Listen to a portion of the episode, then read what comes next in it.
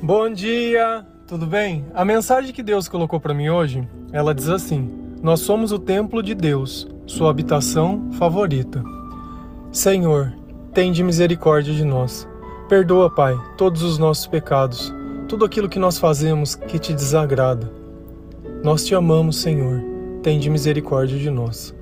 Nós agradecemos por tudo que tem feito, por tudo que tu é, pela tua palavra, pelos teus pregadores, pela Sua mensagem, pelo sacrifício de Jesus. Nós te amamos do fundo do nosso coração. Nós te louvamos, nós te bendizemos, nós te exaltamos e nós te adoramos. Muitas vezes a gente passa na frente de uma igreja e associa aquele lugar a um lugar santo. Só que se a gente ir à luz da palavra de Deus, Deus ele é muito claro. Lá em Atos dos Apóstolos 17, versículo 24, a palavra diz assim: O Deus que fez o mundo e tudo o que nele há, sendo ele Senhor do céu e da terra, não habita em templos feitos por mãos humanas. Nesse simples versículo já caiu por terra toda a divindade. Aquele lugar pode ser um lugar de reunião, onde as pessoas se reúnem para adorar o Senhor, mas santo somos nós. O templo de Deus somos nós. Como diz lá em 1 Coríntios 3, versículo 16: Certamente vocês sabem que são o templo de Deus e o que o Espírito de Deus vive em vocês.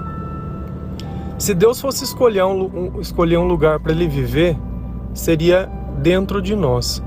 Porque somente nós fomos feitos para ser o templo dele. O homem, ele não pode gerar nada divino. Isso é uma coisa muito importante. Por isso que se a gente fizer uma imagem, uma escultura, um amuleto ou qualquer coisa que venha de nós, isso não pode se tornar divino. Nós não temos esse poder de tornar as coisas divinas. Não faz parte de nós. Nós saímos do Criador, não o Criador saiu de nós. Isso é muito importante para que a gente possa entender todas as coisas. E ele diz uma coisa que é muito importante: o Espírito de Deus vive em vocês. Olha que coisa curiosa. Quantas vezes você já parou para notar que por que, que o mal ele fica te perseguindo muitas vezes? Porque ele quer destruir esse espírito de Deus que está em você. Aquele que já está com o espírito do maligno, ele não fica tentando destruir. Não tem sentido ele vai tirar aquele que já são dele? Não, muito pelo contrário. Os que já são do maligno, eles pensam iguais, eles andam iguais, eles agem iguais, eles se comportam iguais. Enquanto o Espírito Santo deseja a vida e a vida em abundância, o mal ele veio para roubar, matar e destruir. E ele vai fazer essas coisas diariamente. E nem sempre roubar é relacionado a dinheiro. Ele pode roubar a sua felicidade, roubar a sua saúde. Pensa que o roubar é tirar algo que era seu sem a tua autorização, você não deu. Isso é um roubo. Destruir. Destruir os teus sonhos, destruir a tua saúde, destruir a tua vida. Destruir tudo aquilo que é necessário, tudo aquilo que é importante. E matar. Matar é quando a gente não tem mais nem vontade de viver. Enquanto Deus ele vem e prega uma mensagem que nós somos o templo dele, o mal ele não faz a menor questão. Se a gente notar, lá em Apocalipse 3, versículo 20, olha a diferença. Eis que estou à porta e bato. Se alguém ouvir a minha voz e abrir a porta, entrarei e cearei com ele e ele comigo. Quem que está à porta? Jesus. Jesus ele pede permissão para participar da sua vida. Toda vez que nós oramos, nós estamos dando permissão para Deus para que Ele atue em nós, para que Ele faça uma intervenção na nossa vida. O mal não. O mal ele não pede licença, ele simplesmente entra. Se ele acha uma brecha, se ele acha alguma coisa, ele simplesmente invade. Por isso é necessário que, conforme a gente vai se convertendo, conforme nós vamos fazendo essa transição entre o homem natural e o homem espiritual, quando nós vamos nos formando uma nova criatura, é necessário que aquela vida passada, aqueles amigos muitas vezes que não estão mais crendo nas mesmas coisas que você, os seus valores eles mudavam. Então, eles continuam sendo seus amigos? Sim, só que eles continuam sendo uma brecha para sua vida. Porque o dia que você esquecer de orar, o dia que alguma coisa não sair certo, ao invés de você buscar o que é sagrado, você vai buscar o que é mundano, achando que aquilo vai aliviar a sua dor. E a dor nada mais é que falta de sabedoria muitas vezes. Porque quando a gente entende a razão das coisas, fica muito mais fácil entender por que, que as coisas acontecem e muito mais fácil a gente ter paciência de saber que aquilo não é definitivo. Aquilo é só um momento, aquilo é um tempinho, que logo tudo vai mudar. Quantas vezes na sua vida você não achou que tudo estava perdido e tudo estava destruído e um tempo depois tudo mudou? Sabe, o que a gente tem falta muitas vezes é de paciência. Paciência para saber esperar, paciência para entender que tudo vai acontecer no tempo de Deus que tudo tem uma lição, não é simplesmente acontecer, mas o que você aprende com o que tem acontecido. Senão as coisas continuam acontecendo na sua vida e você não aprende nada. Eu tenho certeza que quando você começou a se converter, se você era uma pessoa realmente que servia não a Deus, os teus amigos eles vão começar a tirar sarro de você, vai achar estranho as postagens que você faz, vai começar a questionar. Por quê? Porque o mal ele não chuta cachorro morto. Se vocês fossem deles, eles estariam te adorando, mas como você está deixando de ser, isso é muito curioso, porque é um negócio que acontece com todo mundo. Na conversão de todas as pessoas, a gente passa por essa transição das trevas para a luz. E o que, que, que nós estamos fazendo se a gente parar para entender? Por que, que nós vamos mudando o nosso comportamento? Porque nós estamos nos purificando nós estamos tornando mais dignos para que o Espírito Santo ele possa habitar em nós. Então não adianta às vezes a gente achar que é o templo que construiu, que é o tamanho da igreja que você frequenta. Ah, minha igreja é pequena, minha congregação é pequena. Ah, não, acontece lá em casa o culto.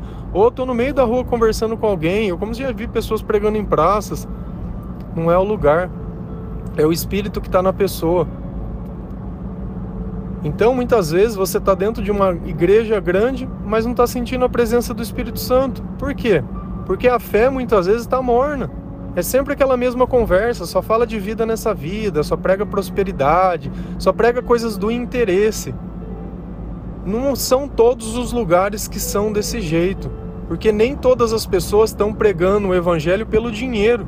É claro que tem um custo a igreja, tem um custo aluguel, a água e todas aquelas coisas.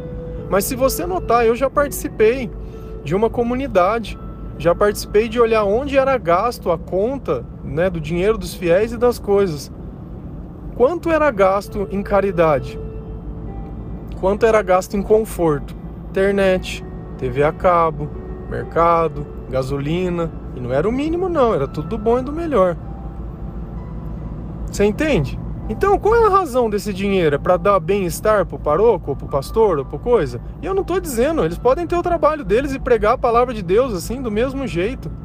E eu não estou fazendo uma crítica para a igreja. Cara, pega na palavra e me mostra que está certo.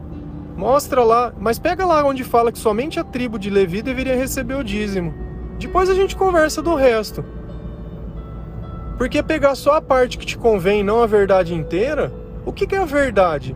é eu contar a razão das coisas que me favorecem e desfavorecem. Excelente, não tem problema nenhum, mas essa é a verdade. A verdade é eu saber aceitar que eu não sou perfeito. A verdade é eu saber aceitar a razão certa. Eu não tenho nada contra as pessoas da igreja. O que me incomoda, como incomodava Jesus, e você lê na palavra inteira, é que as pessoas elas não estão preocupadas com Deus, elas estão preocupadas com vida nessa vida. Estão preocupadas em gerar, muitas vezes nunca viu, lencinho, a vassoura ungida, a terra, a água e não sei onde. Que, que maluquice é essa? Deus acabou de falar: olha, o único templo que eu aceito são vocês. Então não tem mais nada divino aqui embaixo. O mais perto de Deus que pode chegar somos nós quando nós amamos e com a presença de Deus no nosso corpo. De resto, não tem. E às vezes a gente fica querendo dar entendimento sobre a religião. Não entende nada. Já leu a Bíblia alguma vez inteira? Ah, não, nunca li. Tá. Então como que você sabe isso que você está falando? Ah, eu não sei. Então, vai ler. Eu acho que o começo de tudo da nossa cristandade, o começo da nossa caminhada rumo ao céu, o caminho da nossa purificação é justamente entender a forma que Deus procede, a forma que Deus age, a forma que Deus cuida, o que ele faz, o que ele não faz, o que ele disse, o que ele não disse, o que é verdade e o que não é. Porque não é porque uma pessoa disse o nome de Jesus que ela está com Jesus. A palavra de Deus diz: olha, muitos dirão, Senhor, Senhor, nós não pregamos em teu nome, nos expulsamos demônios em teu nome, não fizemos coisas em seu nome. E Jesus olha simplesmente fala: Olha, eu não te conheço, você é um servo mau. Então não é essa questão de simplesmente saber o nome de Jesus, não é rotular a placa, não é nada. É a vida, é o testemunho, é a mudança. É a mudança. Eu tenho assistido, testemunhado, testemunha, eu vi. Eu vi a mudança de pessoas, pessoas que estavam mortas, Pessoas que estavam perdidas nas drogas, perdidas dentro da sua própria vida, que não sabiam o valor da sua família, pessoas que estavam sem emprego, pessoas que estavam doentes, pessoas que tomavam remédio. Eu vi a mudança de todas essas pessoas. Desde que elas começaram a alimentar o seu espírito com a palavra de Deus, eu vi mudanças. Eu vi mudanças. Não pagaram um real, não fizeram nada mudança, simplesmente, simplesmente creram na mensagem que Deus diz, simplesmente creram na mensagem que Deus prega, simplesmente começaram a praticar e acreditar em tudo aquilo que Jesus ensina. E olha quantos frutos. As pessoas elas podem criticar os meus pensamentos e não aceitar aquilo que eu falo. Não tem o menor problema, você tem todo o direito disso. Só que Deus ele diz que nós conheceremos as árvores pelos frutos e eu vejo grandes frutos. E eu vejo uma coisa que é ainda maior. Eu vejo que o mesmo lugar que eu saí, que é o lugar que essas pessoas saíram, todos aqueles que acreditarem na mensagem vão ter a mesma oportunidade, porque Deus ele não escolhe as pessoas. Ele não vai olhar você e querer pôr um milhão de defeitos para não te amar, muito pelo contrário. Ele vai querer sim que você entenda o mal que você fez, mas que você tenha uma nova vida e que se você está vivo ainda tem tempo, tem oportunidade e que o que você perdeu, perdeu, porque novas e melhores coisas virão. Os planos de Deus são sempre maiores que o nosso. É muito importante a gente entender a forma que Deus age, a forma que Deus pensa.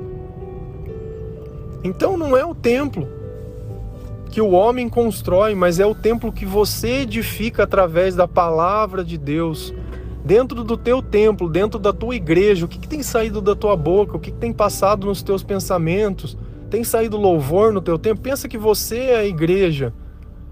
Você está representando como se fosse uma igreja? Você está se portando como se o Espírito Santo estivesse em você? Você tem se purificado? Isso não quer dizer que nós não vamos ser perfeitos o tempo todo. Nós não vamos.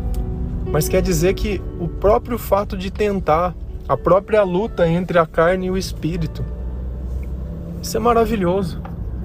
Porque Deus está promovendo uma mudança no meio de nós silenciosa, resgatando justamente aqueles que mais precisam, os que mais precisam. Quantas vezes pai, mãe ou alguém da família já não chorou por você pelo teu comportamento destrutivo e hoje você tem encontrado um outro caminho, Quantas vezes você não foi pedra de tropeço na vida dos outros? E hoje você tem entendido isso e muitas vezes se arrepende. Sabe, essa mudança, essa consciência do que aconteceu e de como não é desse jeito, e o quanto hoje você consegue perceber que o lugar que antes te deixava feliz hoje não te faz mais, porque você não faz mais parte daquilo.